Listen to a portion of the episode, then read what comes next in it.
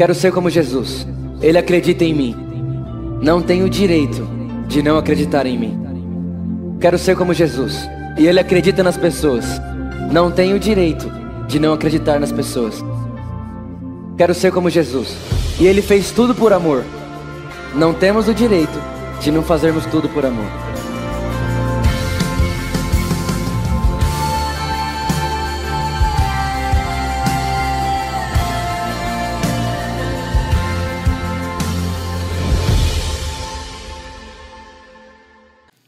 Eu vou falar um pouco, graças a Deus, vocês estão, com tanta, vocês estão com tanta assim, vocês estão tão quietinhos na fé, que graças a Deus que hoje eu vou, eu vou falar sobre o espírito da fé. Vai dar uma reanimada em você aqui, nessa noite. Você vai sair daqui assim, mas enlouquecido pela mensagem da fé. Você acredita nisso? Bom, você, você sabe disso, nós temos falado disso aqui na igreja. Eu estou absolutamente convencido, e eu creio que você também, de que em Cristo Jesus absolutamente nada nos falta. E quando eu falo, falo nada, é literalmente nada. Nós falamos disso aqui praticamente desde o começo do ano. Nós temos falado sobre o que a nova aliança nos proporciona, né? a graça que nos torna herdeiros. Não existe nada que ele tenha que nós não tenhamos. Tudo que é dele também é nosso. Tudo que ele é também nós somos. Né? Como ele é, nós somos. Né? Então, é, nós temos falado muito sobre isso aqui na igreja. E essa semana o Espírito Santo falando comigo, ele disse: Vitor, vocês já estão muito experts, vocês já estão, vocês já estão mestres naquilo que vocês têm. Mas agora você precisa ensinar os discípulos a aprender a pegar o que já tem. Porque ter e não pegar é o mesmo que não ter. Eu estava na minha casa esses dias e lá eu tenho uma, uma mesa que fica uns livros em cima da minha mesa. E eu estava eu estava querendo discernir uma resposta. Tinha uma, uma, um questionamento na minha mente. E eu de Deus, me responde isso aqui. Eu preciso saber o que, que é isso, o que, que isso significa. Me responde, eu preciso dessa resposta. Aí o Espírito Santo falou comigo, Vitor, você já leu todos os livros que estão em cima da sua mesa? Eu digo, não. Ele falou assim: e se a resposta que você está tanto implorando para mim te dar está num livro que você tem e ainda não leu? Eu fiz essa mesma cara que você está fazendo para mim.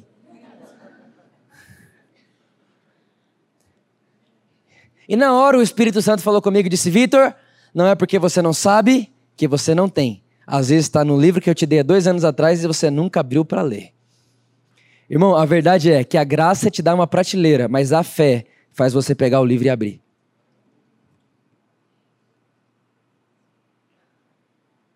Quem está entendendo o que eu estou falando aqui nessa noite?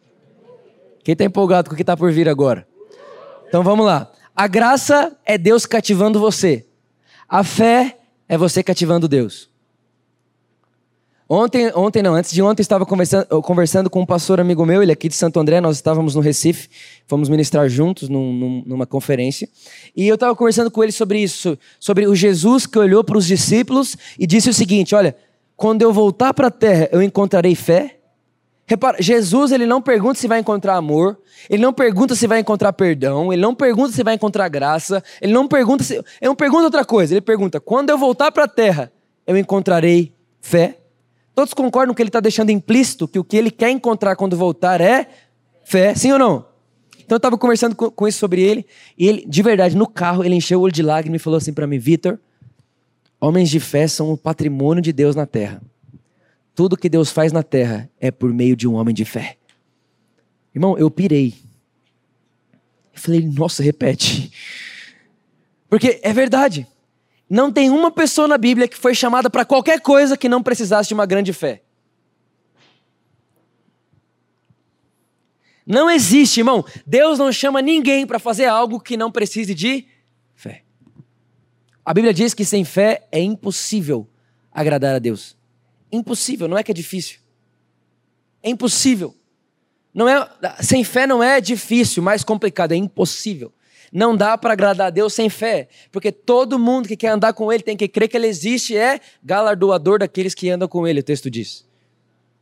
Então não dá. Então, irmão, você precisa entender: existe uma confusão gigantesca gigantesca do que é te dado de graça e do que você tem que fazer. Agora repara. Não existe nada que você pode fazer para que você tenha mais do que já tem. Porém, existe algo que você deve fazer para pegar o que você já tem. Nada que você faz muda o saldo do banco, Mas ir até o caixa tirar o dinheiro é uma ação, sim ou não? Mas não é uma ação para ganhar mais, é uma ação para tirar o que já é seu. Então o que eu estou querendo dizer para você? Não existe nada que você possa fazer que vai te dar mais do que a graça de Deus te deu. Porém, existe algo que você deve fazer para pegar o que a graça te deu. Tá comigo aqui, irmão? Sim ou não? Então, ó, a graça te entrega presentes. A fé abre o presente. A graça te faz herdeiro, a fé te faz maduro.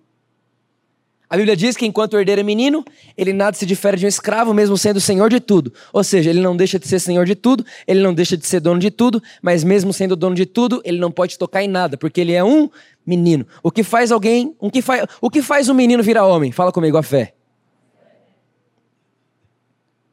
Jesus nunca mensurou alguém pela idade, pelo amor, pelo perdão, pela generosidade. Nunca. Jesus sempre mensurou pessoas pela fé. Então era pequena a sua fé, grande a sua fé. Até quando vai ter uma fé pequena? Até quando? Jesus olhou para os discípulos e falou assim: Até quando vou ter que andar com vocês? Porque eu não aguento mais um povo tão incrédulo. Porque, irmão, se você quiser andar pela fé, você vai ser meio sozinho. Então já vou te garantir uma coisa: andar pela fé é sempre não ser compreendido. Sempre. Quase sempre ninguém vai entender o que você está pensando, o que você está querendo fazer. Então, se você está vivendo num lugar onde você está querendo, o que você está pensando é loucura demais para quem está perto de você, você não está no caminho errado, você está no certo. Você está indo para o lugar certo. Quando, eu fui, quando a gente foi alugar o salão, eu liguei para dois pastores, né? Eu liguei para o primeiro, falei, pastor, tudo bem? Tudo bem? Você está vendo o que está acontecendo aqui com a igreja? Né? Eu queria contar para você um testemunho. Nós já estamos com quatro cultos, já temos mais de mil pessoas na igreja, né? E aí comecei a falar tudo isso para ele. Eu falei, tem um salão aqui, assim, assim, assim, custa tanto, para reformar é mais tanto e tal. Aí ele falou assim para mim, Vitor, faça a conta de tudo põe tudo no papel, planeja tudo, faz conta de tudo, fala para a igreja que a igreja vai ter que ajudar. Eu não sei, irmão, aquilo me incomodou demais que eu achei muito humano aquele comentário. Falei, gente, fazer conta? Irmão, eu amo contas, fiz engenharia. Mas eu nunca aprendi a fazer conta com Deus. Dois mais dois não é quatro para Deus. Como que faz conta com um cara desse? Aí eu falei, incomodado, desliguei o telefone até. Eu tava até, eu nunca esqueço, estava esperando a Luísa no cabeleireiro. Falei, foi esquisito isso aqui. Liguei para outro pastor. Quando eu liguei para outro pastor, comecei a contar igualzinho, irmão, igual as mesmas informações, os mesmos valores. Comecei a contar tudo para ele. Ele falou assim para mim, irmão, ele me chama de irmão. Ele falou, irmão, não faz conta não. Aí eu já, aleluia. Aí ele falou assim, Vitor, deixa um espaço para Deus ser Deus. Ele falou assim: ó, deixa um espaço que só é possível se Deus estiver com você. Ele falou: Vitor, deixa Deus mostrar para você que Ele é mais interessado nessa igreja que você. Deixa Deus mostrar para você que Ele vai pagar a conta antes de você pagar a conta. Deixa Deus. Ele falou para mim assim: Vitor, muitos são os planos dos homens, mas o plano do homem não garante a vitória que só Deus pode dar. Irmão, repara, a mesma informação, mas a resposta é diferente. A mesma coisa, falei a mesma coisa para os dois, mas a resposta é diferente, irmão. Porque tem gente que gosta de ficar em cima do barco. Eu não gosto e não gosto da ideia, da possibilidade. Eu quero sair do barco. Eu quero, eu quero molhar o pé na água. Eu quero chegar no céu com os pés molhados, irmão. Que Jesus vai olhar para mim e falar: "Ei, Vitor, tudo que você não fez foi andar na terra, né?"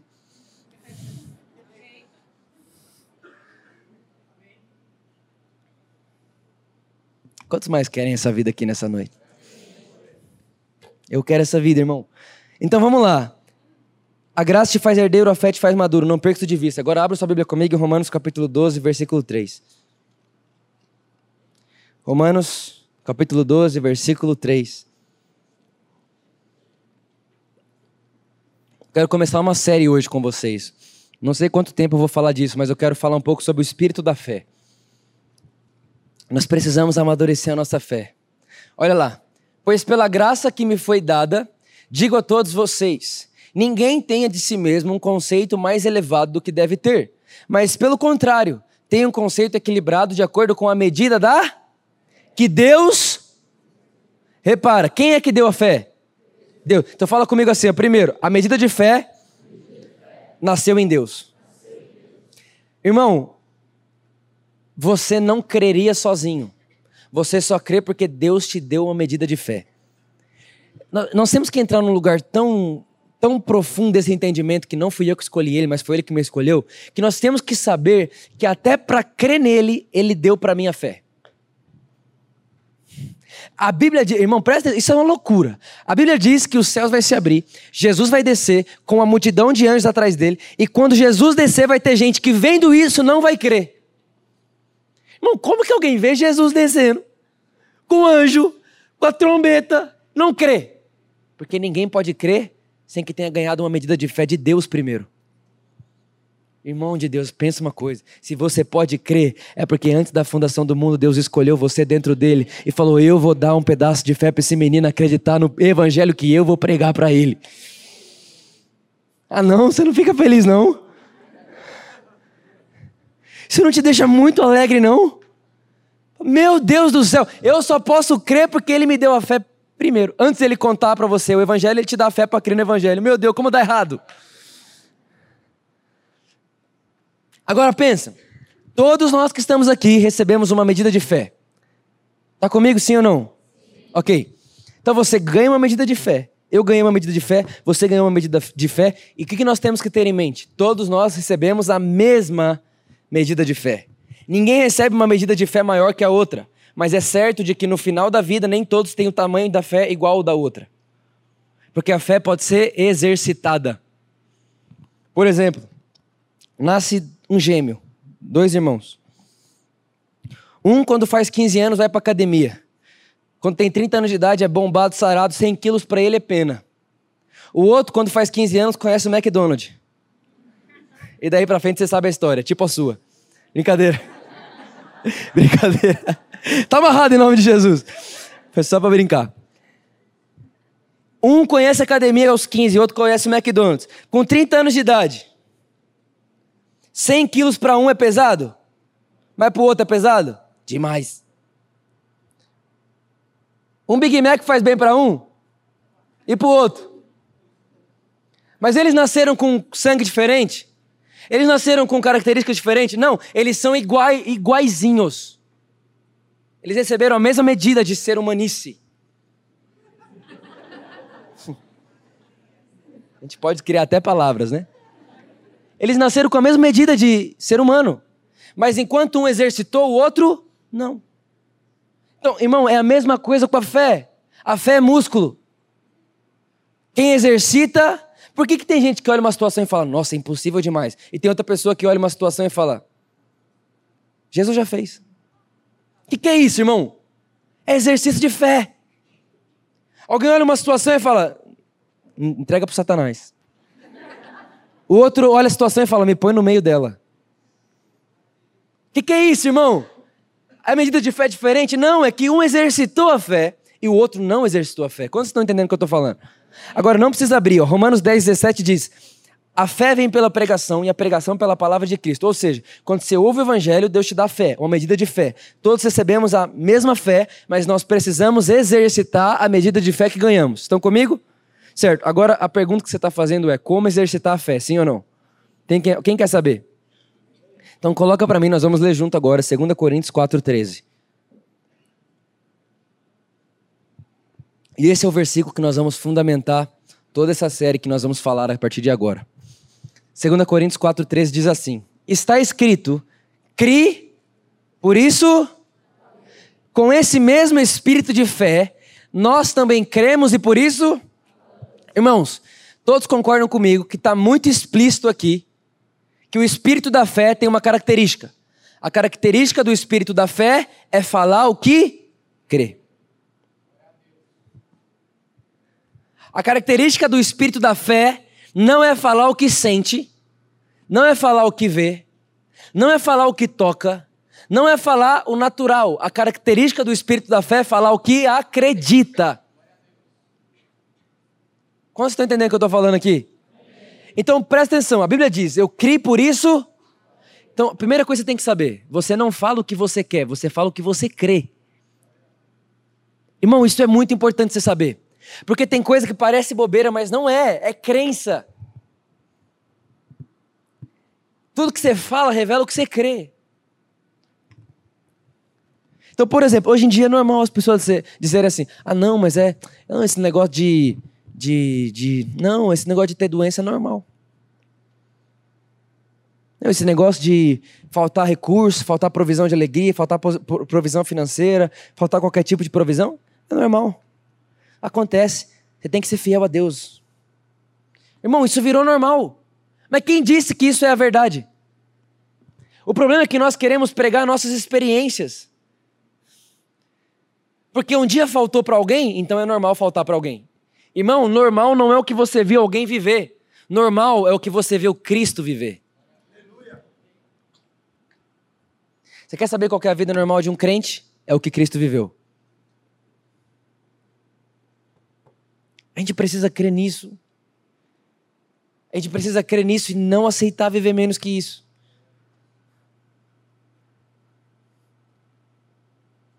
Já pensou Jesus olhar para uma doença e falar: Hum, doença gigante. Aí já está doente, fica mais. Tá com a doença tipo A, fica com a doença tipo AB.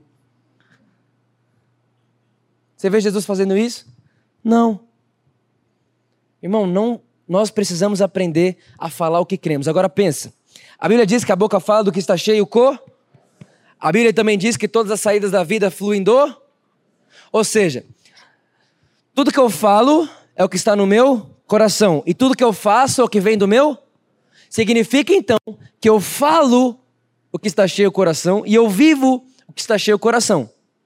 Então a gente pode entender que eu vou viver o que eu estou falando. Sim ou não, irmãos? Eu vivo o que eu estou falando. Porque quando eu falo, eu encho o meu coração do que eu falo e a minha vida vai fluir do meu coração, que está cheio do quê? Do que eu estou falando. Então é certo dizer que você vive o que você fala. Fala comigo, eu vivo o que eu falo. Irmão, você gostando ou não? A sua vida de hoje é a sua fala de ontem.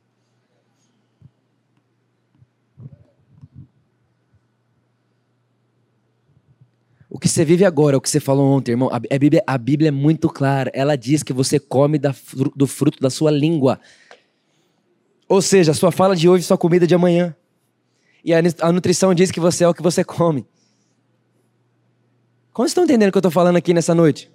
Você está entendendo o poder do que você pode falar? Agora, talvez você olhe para mim e fale, tá bom, Vitor, mas o que, que eu tenho que fazer então? Nós temos que exercitar a nossa fé. Como? Repita comigo, falando o que Deus fala. É isso. Como crescer em fé? Falando o que Deus fala. Falando o que Deus fala. Irmão, você precisa se recusar a falar o que nunca saiu da boca de Deus. O que Deus não fala, você não fala. E qual que é a fala de Deus? A fala de Deus é Cristo. O verbo se fez carne. A palavra se fez carne. Ou seja, Cristo andando é Deus falando. Você quer entender a fala de Deus? Olhe Cristo. Cristo fala, Cristo anda, Deus fala. Cristo toca, Deus fala. Cristo cura, Deus fala. Deus falando é Cristo andando. Enquanto Cristo age, Deus está falando.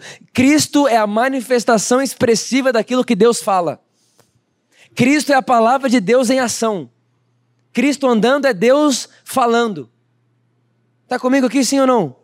Está fazendo sentido para você? Então, o, olha, olha isso. A palavra de Deus foi falada antes de ser escrita. E só foi escrita para que pudesse ser falada. A palavra de Deus, ela foi falada antes de ser escrita. Porém, só foi escrita para que você e eu pudéssemos falar o que está escrito. Irmão, nós precisamos falar a palavra de Deus. Você quer ver uma coisa absurda aqui agora, sim ou não? Você quer ver mesmo? Você não vai escandalizar, não? Então põe Gênesis 1 para mim. Você não vai escandalizar mesmo, não? Teve uma pessoa que ouviu essa mensagem e falou assim: Vitor, fiquei triste com a minha vida. Eu digo: para de falar. Que você está triste com a sua vida. E que você é velho demais. Ele começou a falar, sou velho demais. Eu olho agora, eu fico vendo tudo isso e falo, Deus, eu queria ter escutado isso com 20 anos. Meu irmão, mas não ouviu. Faz o seguinte, começa a falar agora. Mas fala multiplicado. Fale por 60 anos. No princípio, Deus criou os céus e a terra. Era a terra sem forma e vazia. Trevas cobriam a face do abismo. E o Espírito de Deus se movia. Olha para cá, para aqui. A Bíblia está dizendo para mim e para você que o Espírito de Deus se movia sobre a face das águas. Mas eu te pergunto uma coisa: o texto diz que aconteceu alguma coisa enquanto ele se movia sobre a face das águas? Irmão, nada acontecia, mesmo enquanto o Espírito Santo se movia. O Espírito já estava, o Espírito já se movia, o Espírito já estava em movimento, mas nada acontecia. Versículo 3. Disse Deus: haja luz. E houve luz. Irmão, presta atenção. O Espírito foi derramado. O Espírito está sobre mim, o Espírito está sobre você, o Espírito está em nós. Nós somos uma só carne com Ele. Ele se move dentro de nós, mas tem uma coisa, irmão: nada acontece enquanto alguém não fala. Irmão, Ele está, Ele se move, tudo que é dele é seu. Ele te lembra a herança de Cristo que você tem. Ele fala para você que você é justo tanto quanto Cristo, abençoado tanto quanto Cristo, mas enquanto você não fala, você só sabe o que tem. Irmão, eu não quero saber o que tem e não poder usufruir do que eu tenho. Nós precisamos falar. Nós precisamos alinhar a nossa fala com a fala de Deus. Agora, talvez você me pergunta, Vitor, o que Deus fala? Deus só fala o que ele cria. Nada que Deus não criou, Deus fala. Deus criou a enfermidade? Não. Deus criou miséria? Não. Deus criou é, escuridão? Não. Deus criou problema? Não. Problema, peca... problema, doença, falta, ausência, é tudo, irmão, maldição do pecado. Deus não fala o que ele não criou, porque Deus fala e cria. Deus só fala o que ele cria. Você quer aprender a falar como Deus? É nunca fale algo que não foi ele que fez. Fui para Recife agora, falei para vocês. Irmão, eu passei mal demais. Mas eu passei mal demais. Sexta-feira de manhã, que eu acordei, eu tava com tanta dor de cabeça, parecia que tinha alguém dentro do meu cérebro. Pegando, cutucando meu cérebro, dando porrada dentro de mim. Desde as seis horas da manhã. Desde as seis da manhã. Irmão, de verdade, eu tava com uma dor ali que seria justo eu ficar o dia inteiro no hotel sem sair do hotel. De tanta dor que eu tava. Só que se eu parasse por causa de uma dor, eu tava dizendo que a dor é verdade e Cristo não. Então, irmão, eu acordei seis da manhã, a gente ia para uma praia. Acordei seis da manhã, fui para a praia, pior, fiquei no sol, fui jogar futebol. E quem sabe, quem já jogou futebol sabe que a bola é pesada pra caramba e vai na cabeça toda hora. E aí, alguém fala, ah, você tirava a cabeça, tirava nada, irmão, eu entrava com tudo. Aí vinha a bola, tu, a cabe... faltava ficar tonto. Mas tem uma coisa, eu não disse pra minha dor de cabeça que ela era minha. Porque nunca foi. Se Cristo não tem dor de cabeça, eu também não tenho. Mas, Vitor, você está você tá, você tá anulando a existência da dor? Não. Estava doendo, irmão, muito. Mas não é sobre anular a existência, é sobre não falar o que estou sentindo. É sobre não falar o que existe, mas falar o que Deus fala. Deus não fala, Vitor, seu dor de cabeça. Deus fala, Vitor, você é curado. Deus fala, Vitor, como eu sou, você é. Aí piorou, irmão, você não sabe. Quando eu vou para essas áreas assim, que a comida é muito temperada, comida no Recife é assim, até a comida sem sal é salgada. É muito forte a comida. Eu tenho um problema com comida muito forte. E aí eu fui comer. Eu tava com muita dor de cabeça. Aí chegou na hora do almoço, eu fui comer. Só que na Recife tem um pastor que eu queria muito conhecer. É um pastor que tem tocado a nossa nação com a mensagem do evangelho, da fé. E aí ele tinha chegado dos Estados Unidos na sexta de manhã. Então eu falei, não, fique em paz, não precisa me... Vai descansar. Eu sei que a viagem é cansativa. Ele falou: Não, eu quero muito te receber aqui. Aí, beleza. Ele arrumou um tempo para mim e fomos pro gabinete dele à tarde. Irmão, eu tranquilo. Eu quase morrendo, mas tranquilinho. Eu fui tomar banho, até ficava meio tonto. Até fiquei assustando a Luísa. Batendo no vidro assim, como se tivesse caído no chuveiro. Aí, olha só. Fui lá para ter um café com, com o pastor. Irmão, tô na sala dele. Sentado. Sabe aquela sala branca, chique? Que você assim, meu Deus, será que meu tênis está sujo? Irmão, estou sentado. De repente, aquele peixe começa a aparecer de novo em mim. Falei, não é possível. Aí falei, não. Cristo não vomita, eu também não.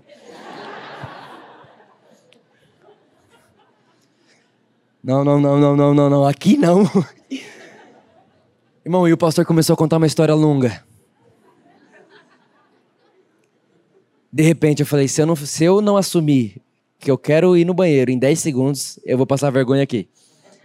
Aí eu olhei pra ele e falei, pastor, me perdoa, preciso do banheiro. Aí ele apontou o banheiro, eu fui, irmão, eu vomitei tanto. E, e enquanto eu vomitava, eu só via tudo preto, eu não me via nem no espelho, foi esquisito. Aí eu terminei de vomitar, que benção. Saí do banheiro assim, ó, sorrindo normal. Aí o André, que é o pastor André que já pregou aqui da, da Dinamas, ele, mano, tá tudo bem? Tipo, tá tudo ótimo. Ele falou, o que aconteceu? Eu falei, mano, só tirei para fora o que não era meu. Você vomitou? Não, eu só pus para fora o que não era meu. Mas, Vitor, você enlouqueceu? Não, eu só não falo o que Deus não fala.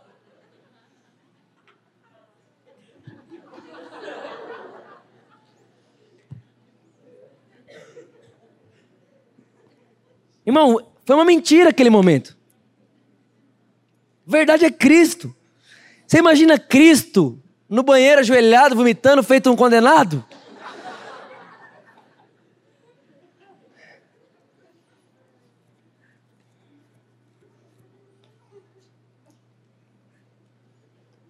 Aí o pastor falou: Você quer um remédio, Vitor? Não, pastor, remédio não, só um Trident.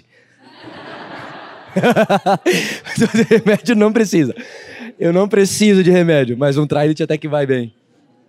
Você tá entendendo o que eu tô falando, sim ou não? E aí, pior, irmão, aí fui pregar de noite, direto. Irmão, fui assinar os livros no final, eu encostei na parede, de tonto que eu tava. Aí alguém fala, Vitor, por que você não foi para casa? Displicência. Irmão, se eu fosse para casa, eu tava dizendo para ela que ela ganhou de mim. Não ganha. Bom, eu caio desmaiado no meio da rua, mas eu não me entrego para ela. Mas de jeito nenhum. Eu só fiz isso depois que eu me casei, porque se eu fizesse isso na casa da minha mãe, eu apanhava em casa. Brincadeira. Mas, irmão, você... aí alguém fala, Vitor, mas você não pode negar a existência da doença. Eu não, eu não nego a existência dela, eu só não falo ela. Só não concordo com ela, eu concordo com Deus. Parece bobo, não parece? Mas o que você fala é o que você acredita.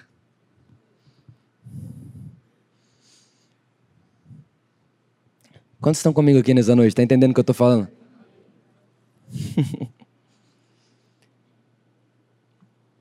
Agora, o Espírito então se movia, nada acontecia, até que Deus falou. Irmão, presta atenção nessa palavra. Todo crente em silêncio é um crente omisso. Você se omite quando se cala. Quando uma área da sua vida não tem nada a ver, não está concordando com Deus, não fala o que Deus é, não reflete quem Deus é. Aí você fala, não, é, é normal. Não, crise no casamento é normal. Não, crise financeira. Vitor, calma, é normal, o Brasil está em crise, mas vai melhorar. Irmão, o que, que é isso? Para que, que nós temos? Para que Deus daria o Espírito de Deus para morar dentro de mim de você? E a Bíblia chama ele do Espírito da fé. Se fosse para nós falarmos o que qualquer pessoa que assiste jornal fala.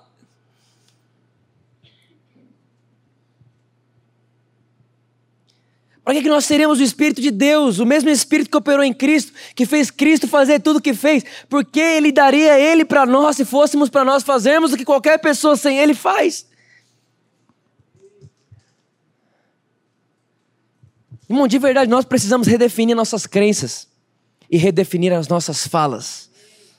Nós precisamos falar como Deus fala.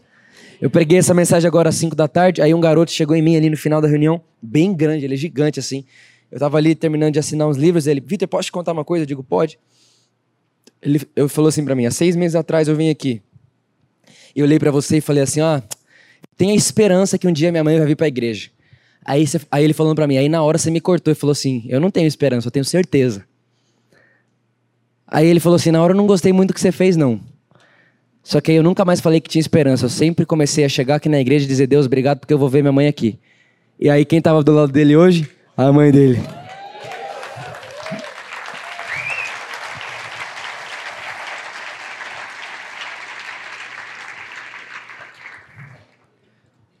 Um dia o Espírito Santo disse para mim, Vitor, você se torna meu sócio quando eu falo o que eu falo.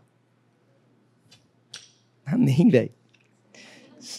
Que pena que você acha que isso não é para você.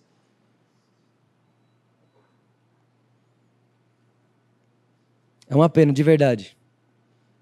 Quando alguém escuta isso e fala, não, mas isso não funciona para mim.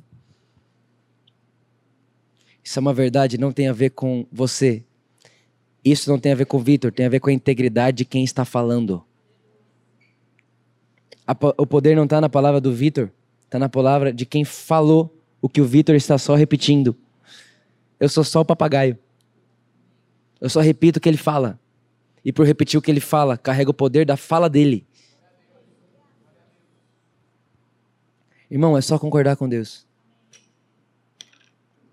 É isso que para isso que vivemos, para concordar com o que Deus fala. Estão comigo, sim ou não? Olha o que diz essa frase. Quem disse essa frase foi um dos professores da fé dos últimos dias, Kenneth Egan.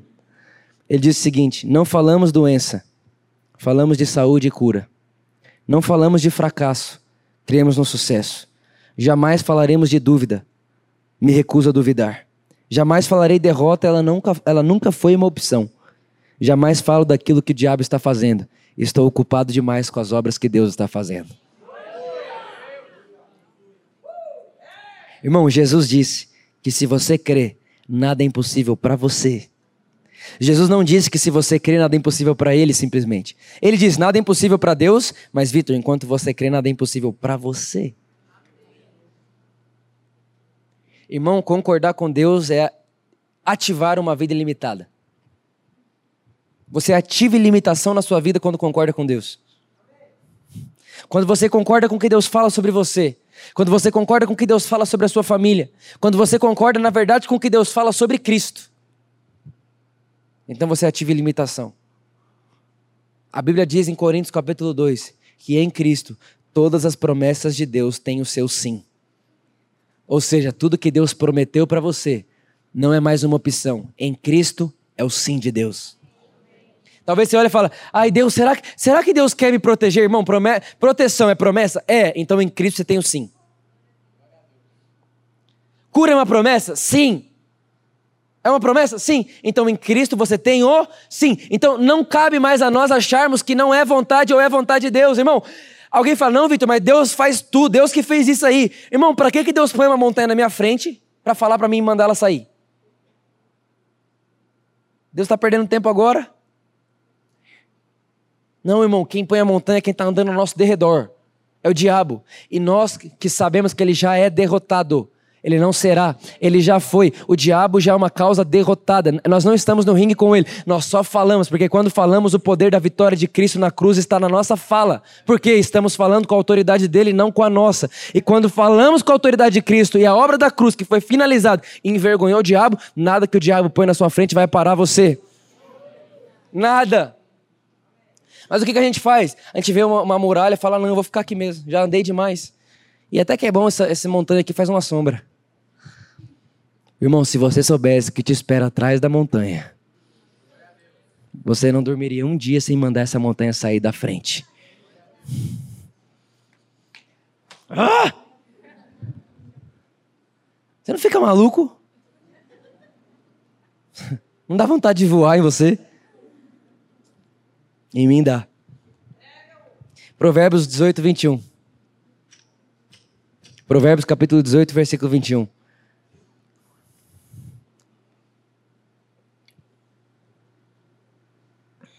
Provérbios 18, 21. A morte e a vida estão no poder da língua. O que bem a utiliza, come do seu fruto. Irmão, o texto é muito claro, de verdade, não precisa de nenhum tipo de, de, de interpreta, interpretação aqui. O texto, ele se interpreta, interpreta sozinho. Ele está dizendo: você vai comer o que você fala. Irmão, no meio. Ah, Jesus, ajuda, por favor, a gente acreditar. No meio da maior crise, se você fala crise, é crise que você come. No meio da maior crise, se você fala Cristo, é Cristo que você come.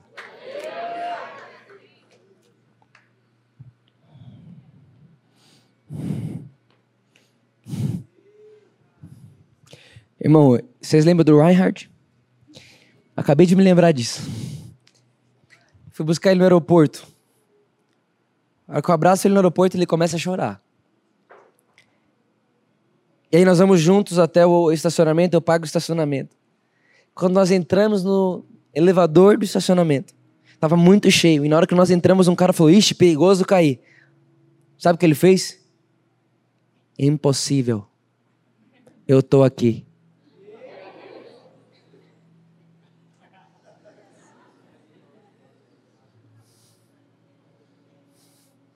Impossible. Eu até pensei, falei, gente, os caras vão achar que ele é arrogante, sei lá.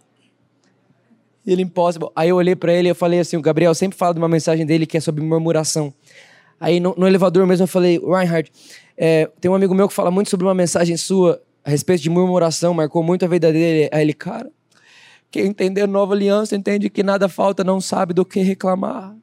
Ele falou assim: ó, tem que cavar muito poço para descobrir uma coisa, para reclamar quem entendeu a nova aliança.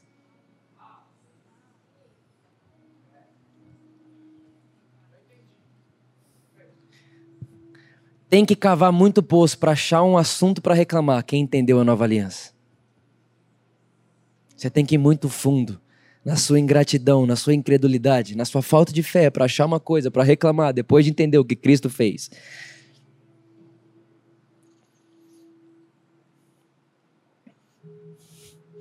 Ele me mandou mensagem hoje, mandou um beijo para vocês. Ele disse para mim: Victor, estou na Polônia, mas meu espírito está aí desde o dia que visitei esse lugar. Ele disse para mim: Você está em minhas orações e seu povo também. Aí eu olhei para ele e falei para ele: Queria falar com você. Ele disse: Me liga amanhã. Tenho muito para conversar com você. Irmão, sabe uma. Deixa eu te dar um outro segredo. Isso aqui é outra mensagem, tá dentro da série. Mas deixa eu te dar outro segredo. Você, você quer aumentar a sua fé? Você tem que saber, pelo amor de Deus, quem é as pessoas à sua volta que tem mais fé do que você.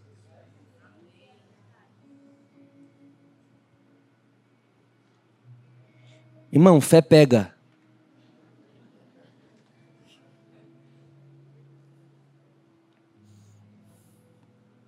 Fé pega.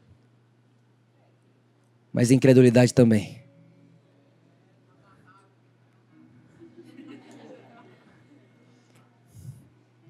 Bom, eu sou, de verdade, eu falo com todo o meu coração, eu sou um cara tão reservado, tão reservado com quem eu dou minha vida, com quem eu me relaciono. Porque eu não quero pegar roupa de incredulidade de ninguém. Você tem que saber quem está do seu lado. E mais, você tem que saber de quem você recebe para quem você dá. Nunca confunda de quem você recebe para quem você dá. Nunca queira dar para quem você recebe. E nunca queira receber de quem você deveria dar. Você tem que saber quem é o Paulo do Timóteo e quem é o filho do Tito.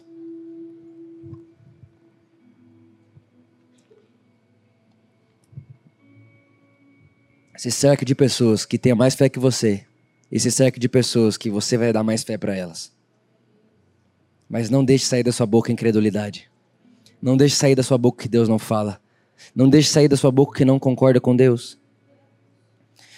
Um discípulo nosso aqui da igreja, vocês conhecem ele, alguns conhecem, ele teve um filho agora, e a gente foi lá visitar ele, aí a gente foi tomar um café junto, nós descemos, ele não tinha saído do, do, do, do hospital até então, desde que o filho tinha nascido. E aí lá no café ele olhou para mim e falou: Ainda bem que você veio aqui. Porque todo mundo que vem aqui, chega aqui, ao entrar aqui dentro, já começa a falar: Já guardaram dinheiro pro pediatra? Você sabe que agora vai ser a parte mais cara, né? Os exames são muito caros. Já parou para pensar que vocês vão ficar sem dormir um bom tempo? Já estão com saudade de dormir? Aí, irmão, eu e a Luísa chegamos lá e falamos: e aí, já estão prontos pro próximo? Irmão, bom demais andar com quem tem fé, com quem, com quem olha e fala assim: ei, isso é só o começo.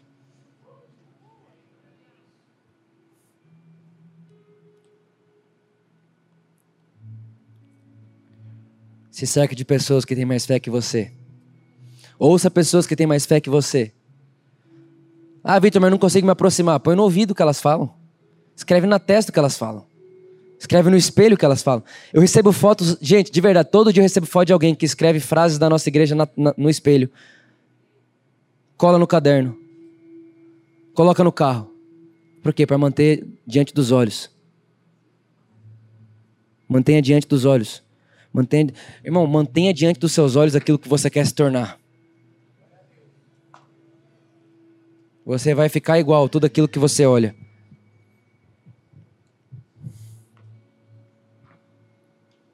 Muito legal, né? Não é muito legal? Eu me lembro que o pastor da igreja que eu cresci sempre foi um homem de muita fé. Muita fé. Ele sempre falou sobre isso. Sempre falou sobre fé. E aí eu lembro que no bairro onde eu moro hoje, eu passava lá sempre para ir para a igreja que eu cresci. Sempre eu passava lá, porque era o caminho, né? Então você passava pelo bairro e ia para lá. E aí nesse período onde a gente estava indo para nossa igreja, começaram a construir um shopping ali, começaram a construir uns prédios. E enquanto eu era um garoto, eu lembrava do que o meu pastor tinha falado. O que você falar, você vai ter. Eu começava a falar, eu vou morar aqui. Eu vou morar aqui. Eu era um garoto, irmão, sei lá, 16 anos, sei lá, 15, talvez até 14. Eu vou morar aqui. Eu vou morar aqui. Quando começou a aparecer aquele bairro, eu vou morar aqui. Toda vez que eu passava, eu vou morar aqui. Eu vou morar aqui. Eu vou morar aqui. Quando eu me casei, você acha que eu procurei outro lugar para morar? Mas eu fui morar lá por quê? Porque eu tinha falado que iria. Aí alguém olha, não, fala, não, Vitor, você foi para lá? Por que você foi para lá? Não, irmão, eu fui para lá porque eu falei que eu ia para lá. A sua incredulidade fala que eu fui para lá porque eu posso ir para lá. A minha fé diz que eu fui para lá porque eu falei que eu estaria lá.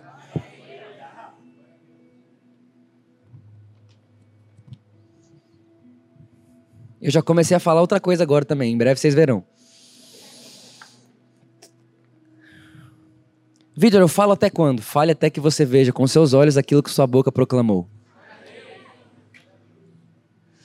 Até quando eu falo que eu sou curado? Até você ver com seus olhos a verdade que sua boca declarou. Quantos entendem o que eu estou falando aqui nessa noite? Irmão, isso é para você, isso não é para alguém. Isso é para você. Tem poder no que você fala. E por último, eu quero contar um testemunho de um rapaz aqui da igreja. Na verdade, dois testemunhos para a gente orar de duas pessoas aqui da igreja. Primeiro, ele me, um rapaz me encontrou bem aqui. Eu não lembro se eu já contei esse testemunho ou não, mas vale contar de novo. Ele chegou em mim e começou a falar tudo que ele era. Vitor, eu sou alcoólatra, eu bebo todos os dias. O único dia que eu não bebo é o dia que eu venho para a igreja. E começou a falar. Eu não me lembro exatamente tudo que ele falava, mas ele começou a falar tudo que ele acreditava que ele era. Quando ele terminou de falar, eu olhei no olho dele e falei: Você não é isso. Aí eu falei: Você é livre você é aceito, você é justo, você é perdoado. Comecei a falar tudo que é verdade sobre ele. Irmão, o rosto dele começou a mudar. No final, quando eu tinha acabado de falar, eu olhei para ele e falei: "E aí, quem você é agora?"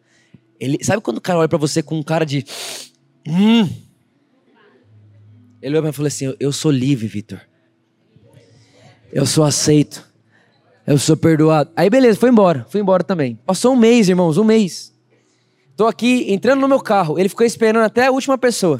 Eu tô entrando no meu carro e falou, pastor, rapidinho, um minuto. Eu digo, oi. Ele falou, você lembra de mim? Aí eu falei, não consigo me lembrar, é muita gente e tal. Aí ele falou assim, eu sou um menino que um tempo atrás veio falar para você que não passava um dia sem beber. Eu sou o menino que veio falar com você aquele dia ali no canto do palco, que era viciado, alcoólatra. Eu digo, sério, e aí, como é que você tá? Ele falou, pastor, desde aquele dia não sei mais o que é ter vontade de pôr álcool na minha boca. Eu não sei mais o que é ter vontade de beber. Irmão, a psicologia entra em colapso. A medicina enlouquece, porque não tem cura para o alcoólatra, a não ser um tratamento para eles. Mas, irmão, o evangelho não é razão. O Evangelho não se explica. O Evangelho é o poder de Deus para a salvação de todo aquele que crê.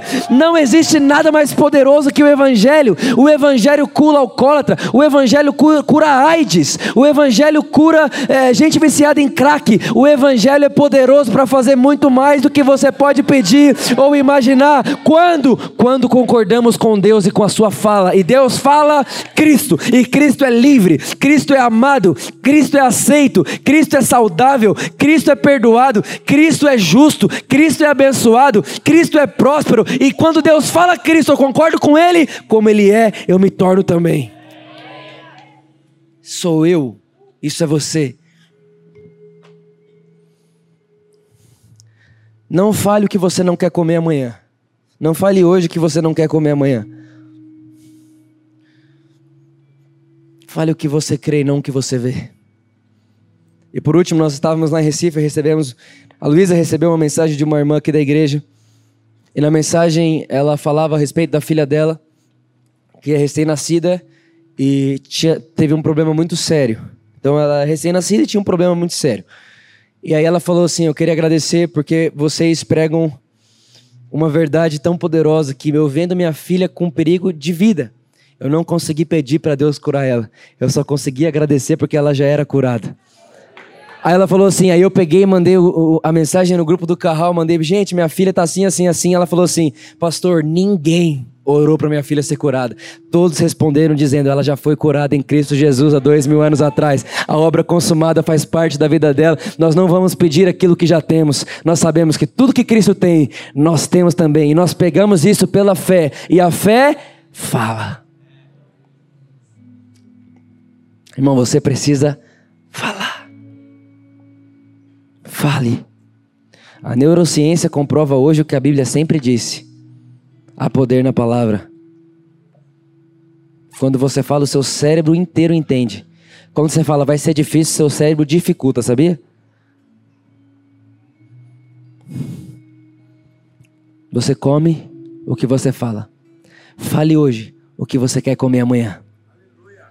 Fique de pé comigo, nós vamos ter uma confissão agora. Nós vamos confessar algo juntos aqui nessa noite.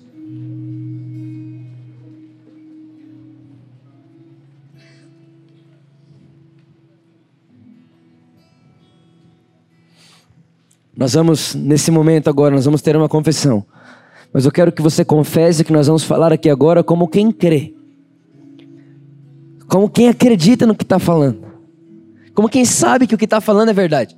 Talvez tenha algum momento ou outro que você olhe e fale: Isso não sou eu. Mas isso é o que você não vê em você, mas é o que Cristo vê em você. Aí eu te pergunto: a verdade da sua vida é o que você vive ou é o que Cristo fala? Então tudo que eu vou falar aqui é verdade sobre você. Então vamos lá. Eu falo, você repete daí. Pode ser? E a gente disponibilizou essa, essa, essa confissão lá na, na internet. Então você pode entrar lá nas nossas redes e você vai encontrar essa confissão lá. Vamos lá. Eu sou filho amado. A graça e o favor de Deus estão sobre mim. Eu sou justificado pela perfeita obra de Cristo. Todas as promessas para o justo são minhas. Sou abençoado em todas as áreas da minha vida. Cristo é a minha saúde. Cristo é a minha provisão. Nada nunca me faltará. Nele eu tenho todas as coisas. Minha identidade é Cristo. Como Ele é, eu sou nesse mundo. Ele é a minha segurança. Ele é a minha fortaleza. Ele é a minha herança. E nesse dia eu desfrutarei do amor de Deus, da graça de Deus, do favor de Deus, dos benefícios de Cristo e da vida de Cristo. Bom dia, Deus. Pronto, irmão, aí você vai viver.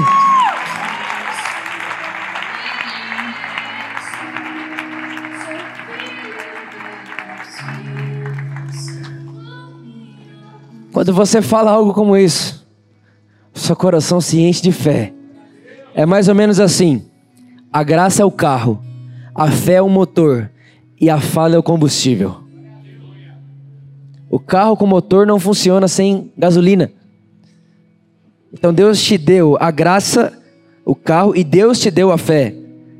Mas é você que põe o combustível. Como põe o combustível? Se esforçando? Orando? Jejuando? Não. Nós colocamos o combustível enquanto falamos, falando o quê?